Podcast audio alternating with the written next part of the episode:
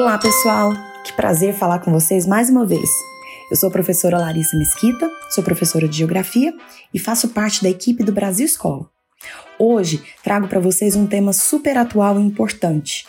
Vamos falar sobre favelização e segregação. Vamos lá?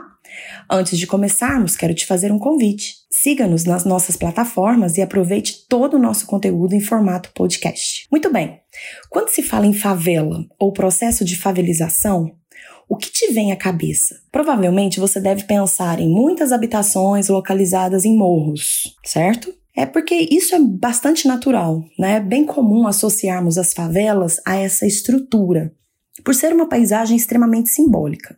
Mas veja bem, nós não podemos considerar apenas esse tipo de representação do espaço geográfico para definir a favela ou a favelização. Portanto, vamos começar definindo corretamente uma favela.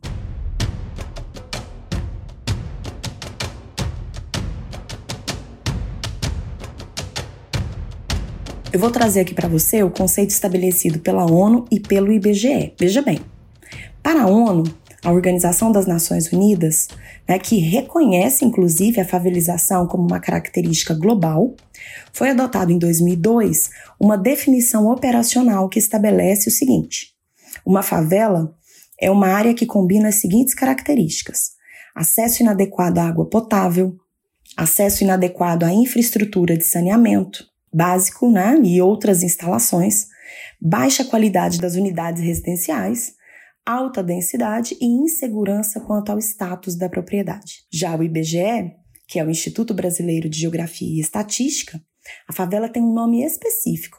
Olha só, aglomerado subnormal, uma forma de ocupação irregular de terrenos de propriedade alheia, né, que podem ser públicos ou privados, para fins de habitação em áreas urbanas, e, em geral, caracterizados por um padrão urbanístico irregular, carência de serviços públicos essenciais e localização em áreas com restrição à ocupação. No Brasil, esses assentamentos irregulares são conhecidos por diversos nomes, como favelas, invasões, grotas, baixadas, comunidades, vilas, ressacas, loteamentos irregulares, mucambos e palafitas, além de outra nomencla outras nomenclaturas. Para a configuração de favela, o IBGE considera os conjuntos de no mínimo 51 habitações nessas condições. Bem, se analisarmos as duas definições, né, encontraremos semelhanças.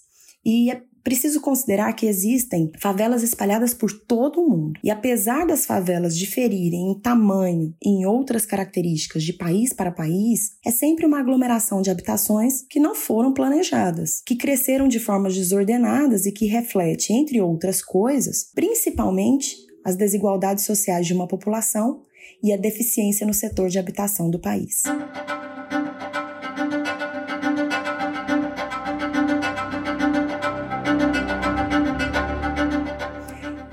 Historicamente, as favelas se tornam um fenômeno comum a partir do processo de industrialização, quando as cidades assumem papel de destaque em função da atividade industrial crescente. Então, um aspecto muito importante que você não deve deixar de considerar: as cidades crescem em função da industrialização e, em geral, crescem de forma desordenada, sem planejamento e sempre ligado a um êxodo rural super acelerado. As favelas aparecem em todo o mundo, né, durante o século XIX e início do século XX. E a partir da segunda metade do século XX, elas passaram a ser encontradas predominantemente em regiões urbanas de países subdesenvolvidos. Mas não se engane, é super comum a presença de favelas ainda hoje nos países desenvolvidos. Em 2012, de acordo com a própria ONU, cerca de 33% da população urbana dos países subdesenvolvidos isso equivalia na época a mais ou menos 863 milhões de pessoas viviam em favelas. A proporção da população urbana que vive em favelas foi maior na África subsaariana, seguida pelo sul da Ásia, sudeste da Ásia, Ásia Central, Ásia Ocidental, Oceania, América Latina e Caribe e o norte da África. Em 2009, entre todos os países do mundo, a República Centro-Africana era o país que mais apresentava residentes urbanos em áreas consideradas como favelas. Veja só, 95% da população daquele país vivia em favelas. Acho que ficou claro que as favelas se formam e crescem em muitas partes diferentes do mundo, né? e isso por razões distintas.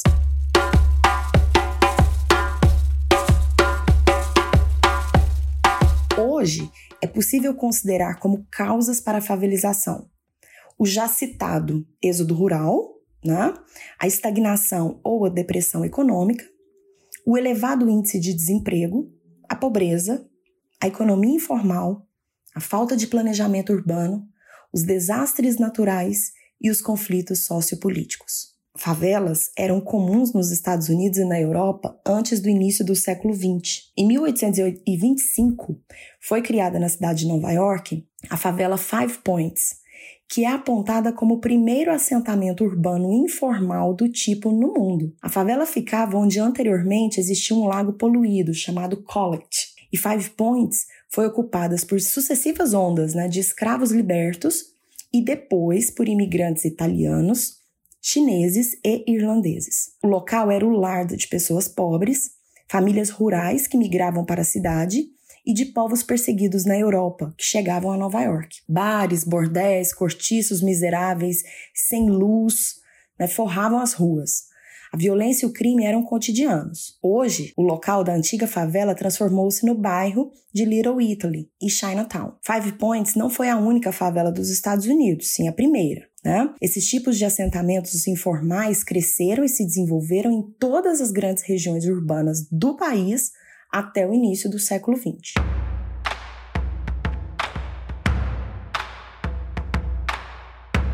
Na Europa, podemos destacar as favelas que se desenvolveram em Londres, devido à industrialização iniciada a partir da primeira Revolução Industrial. Frederick Engels descreveu esses bairros britânicos como galpões de gado para seres humanos. E as favelas francesas, né, que eram generalizadas em Paris, e em todas as áreas urbanas da França no século XIX, sendo que muitas continuaram habitadas até a primeira metade do século XX. Inclusive, a primeira epidemia de cólera, em 1832, foi que o que desencadeou um debate político e um estudo né, de Louis-René Vellermet sobre as favelas parisienses, que demonstrou as diferenças e as conexões entre as favelas, a pobreza e a falta de saúde. Na década de 1950, a França lançou iniciativa política para financiar e construir habitações sociais e remover as favelas. Mas e o Brasil? Sabemos que as favelas fazem parte da paisagem da maior parte das grandes e médias cidades do país. Como tudo isso começou? Bom, vamos lá. Oficialmente, a pioneira foi a do Morro da Providência, surgida em 1897 no centro do Rio de Janeiro. Mas recentemente, novos estudos sugerem que já havia gente morando em barracos na cidade antes disso. Vamos aos fatos. A ocupação no Morro da Providência começou quando cerca de 10, 15 mil soldados que haviam participado da Guerra dos Canudos, no sertão da Bahia, desembarcaram na antiga capital do país. Na bagagem, eles trouxeram uma reivindicação. Né? Queriam que o governo desse casas para os veteranos do conflito. E aí, sem dinheiro para criar essas casas, né, o que, que o governo é, permitiu? Permitiu a, a construção de vários barracos de madeira no Morro da Providência, que ficava logo atrás de um quartel militar. Bom, essa é a versão mais conhecida. Mas algumas pesquisas indicam que a primeira favela foi outro aglomerado de casas precárias, surgido ainda no ano de 1897, só que alguns meses antes da Providência. O local da favela pioneira seria o Morro de Santo Antônio, também no centro do Rio de Janeiro. Estudos com documentação da época revelam que, no começo de 1897, já existiriam 41 barracos no local. Claro que fica difícil comprovar essa história, né? até porque o Morro de Santo Antônio foi destruído para a construção do aterro do Flamengo, nas décadas de 1950 e 1960. A favela da Providência, por outro lado, existe lá até hoje. Se o pioneirismo é discutível, restam poucas dúvidas sobre a origem do nome favela. Tudo indica que os primeiros moradores da Providência chamavam o lugar de Morro da Favela, fazendo uma referência a um morro com o mesmo nome que existia em Canudos, né, coberto por um arbusto rasteiro, também chamado de favela. Com o passar dos anos, a palavra virou sinônimo de uma triste realidade habitacional. Ao longo de todo o Brasil, as favelas se formam antes da ocupação densa de cidades e da dominação dos interesses imobiliários. A crise de habitação na década de 1940 obrigou os cidadãos mais pobres das cidades a erguer centenas de barracos nos subúrbios, quando as favelas substituíram os cortiços como principal tipo de residência para os cariocas carentes. A era de crescimento explosivo das favelas tem início nos anos de 1940, quando o processo de industrialização, né, isso dentro do governo do Getúlio Vargas, levou centenas de milhares de imigrantes para o Distrito Federal até 1970, quando as favelas expandiram-se para além da área urbana do Rio e para a periferia metropolitana.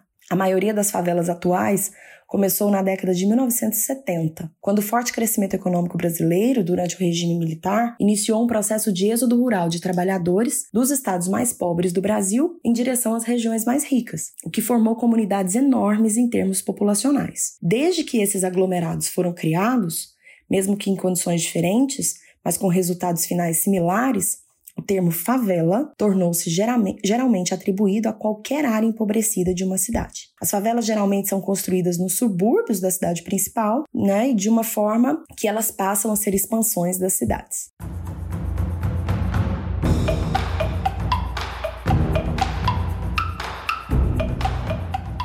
Segundo os dados do Censo Demográfico de 2010, havia 3 milhões 224.529 é, residências, domicílios, em 6.329 aglomerados subnormais, ou seja, favelas, em 323 cidades brasileiras. Em 2020, em função da pandemia, né, provocada pelo novo coronavírus, o IBGE publicou apenas uma estimativa estatística com base, com base em dados de 2019, certo?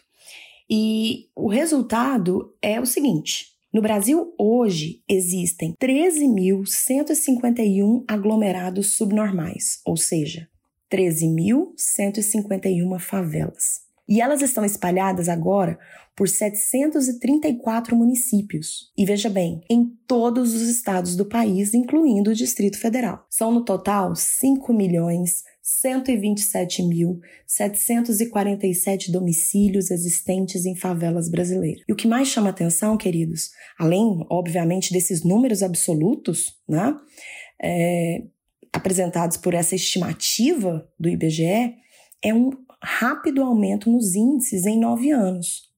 Muito crescimento, muita gente vivendo nas favelas brasileiras. São aproximadamente 6% da população do Brasil vivendo só em favelas.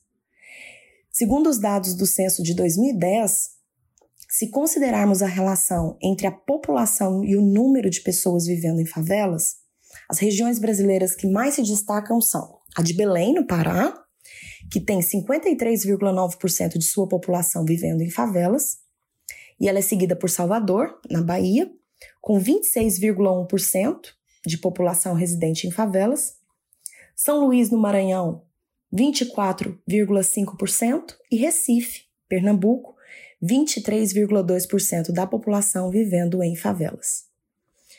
Tá certo dizer que são números incrivelmente expressivos, não é mesmo? Ainda mais quando consideramos que a estrutura da favela, o que define esse modelo de organização nas cidades, é a falta de infraestrutura básica e essencial para as pessoas. Além disso, nos estudos de urbanização, sabe-se que a favela é um ambiente de segregação espacial e social por definição. As pessoas que vivem em favelas são conhecidas pejorativamente como favelados. As favelas são associadas com a, com a pobreza extrema né, e são vistas como resultado da distribuição desigual da riqueza no país. E o Brasil é um dos países né, economicamente mais desiguais do mundo. 10% de sua população né, ganham metade de toda a renda nacional. E quase 9 milhões, ou, ou melhor, quase 9% da população vive abaixo da linha da pobreza, segundo os dados do próprio governo. Mas e o crescimento das favelas? Né, que foi nitidamente acelerado. Será que gerou alguma ação do Estado ao longo desse tempo? O que é que os governos fizeram e fazem para resolver essa situação?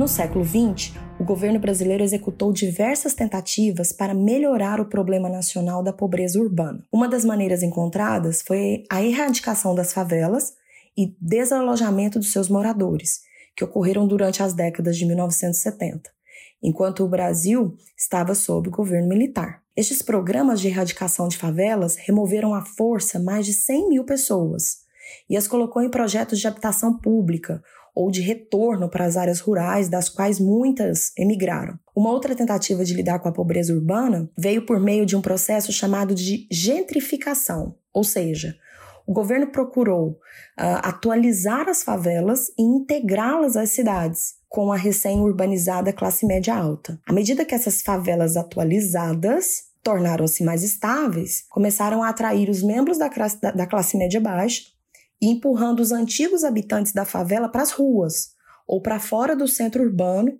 né, e para subúrbios ainda mais distantes das oportunidades e do progresso econômico. Por exemplo, no Rio de Janeiro, a maioria da população sem teto é negra e uma grande parcela é, é, proveniente de antigas favelas, né? Ou de favelas que foram gentrificadas, ou seja, melhoradas. Se voltarmos aos dados né, e percebermos que o número de favelas no Brasil só aumenta, então verificamos que as políticas desenvolvidas até aqui, até aqui trouxeram resultados extremamente negativos, pois não conseguiram eliminar e nem mesmo reduzir o volume de brasileiros que vivem nessas condições. Os desafios, queridos, são muito grandiosos, né? Claro, e desenvolvidos de formas distintas em todo o mundo. Entre as diversas estratégias que tentaram reduzir, transformar e melhorar as favelas em diferentes países, né, isso com um grau de sucesso distintos, está uma combinação de processos de remoção e urbanização de favelas, planejamento urbano, grande desenvolvimento de infraestrutura, né, isso ligado ao transporte público, ao saneamento básico e, claro, projetos de habitação social. Fora desses padrões, fora dessas é, características, não há como resolver o problema da favelização. E enquanto as políticas públicas não se mostram capazes né, de estabelecer melhor, melhoras à questão das favelas no Brasil, é super interessante perceber o surgimento, crescimento e o empoderamento das estruturas internas inerentes às próprias favelas que buscam dar luz e voz àqueles que vivem nessa condição. Eu quero destacar aqui a posição de uma organização chamada Observatório de Favelas, que é uma importante ONG né, e reúne estudos e pesquisas amplos sobre o tema em todo o Brasil. Veja só o que diz a organização a respeito do conceito e características das favelas brasileiras. Abre aspas. Nós compreendemos que as favelas constituem moradas singulares no conjunto da cidade, compondo o tecido urbano, estando, portanto, integrado a este, sendo, todavia, tipos de ocupação que não seguem aqueles padrões hegemônicos que o Estado e o mercado definem como modelo de ocupação e uso dos solos das cidades. Esses modelos, em geral, são referenciados em teorias urbanísticas e pressupostos culturais vinculados a determinadas classes e grupos sociais hegemônicos, que consagram o que é um ambiente saudável agradável e adequado às funções que uma cidade deve exercer no âmbito do modelo civilizatório em curso. Acreditamos que uma definição de favela deve ser construída em torno do que ela não possui em relação ao modelo dominante de cidade. Pelo contrário, elas devem ser reconhecidas em sua especificidade socioterritorial e servirem de referência para a elaboração de políticas apropriadas a estes territórios. Este reconhecimento já vem sendo realizado, em parte, pelo Estatuto da Cidade, que define as favelas como áreas de interesse especial, que necessitam de uma regulação própria, baseada em sua materialidade historicamente dada. É da concretude da sua morfologia que se estabelecem as referências possíveis do que é compreendido como uma moradia digna, dotada das condições necessárias para o bem-estar e o bem-viver. Enfim, uma morada onde grupos que se aproximam por valores, práticas, vivências, memórias e posição social construam sua identidade como força de realização das suas vidas. Fecha aspas.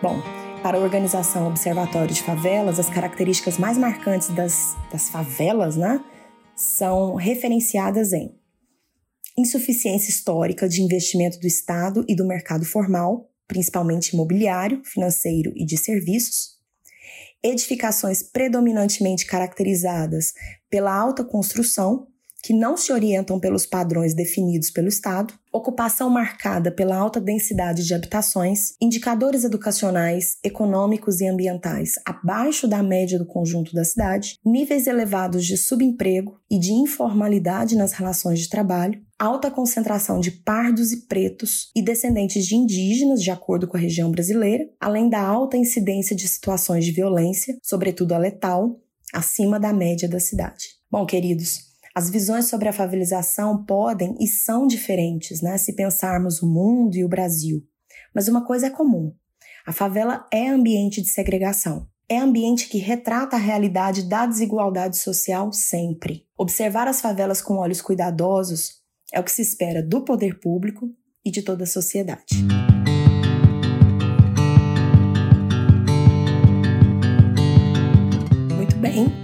Aqui me despeço. Espero que vocês tenham gostado e quero convidar a todos para seguir o Brasil Escola em todas as redes sociais e em especial no nosso canal do YouTube. Tem um universo de conteúdos esperando por você.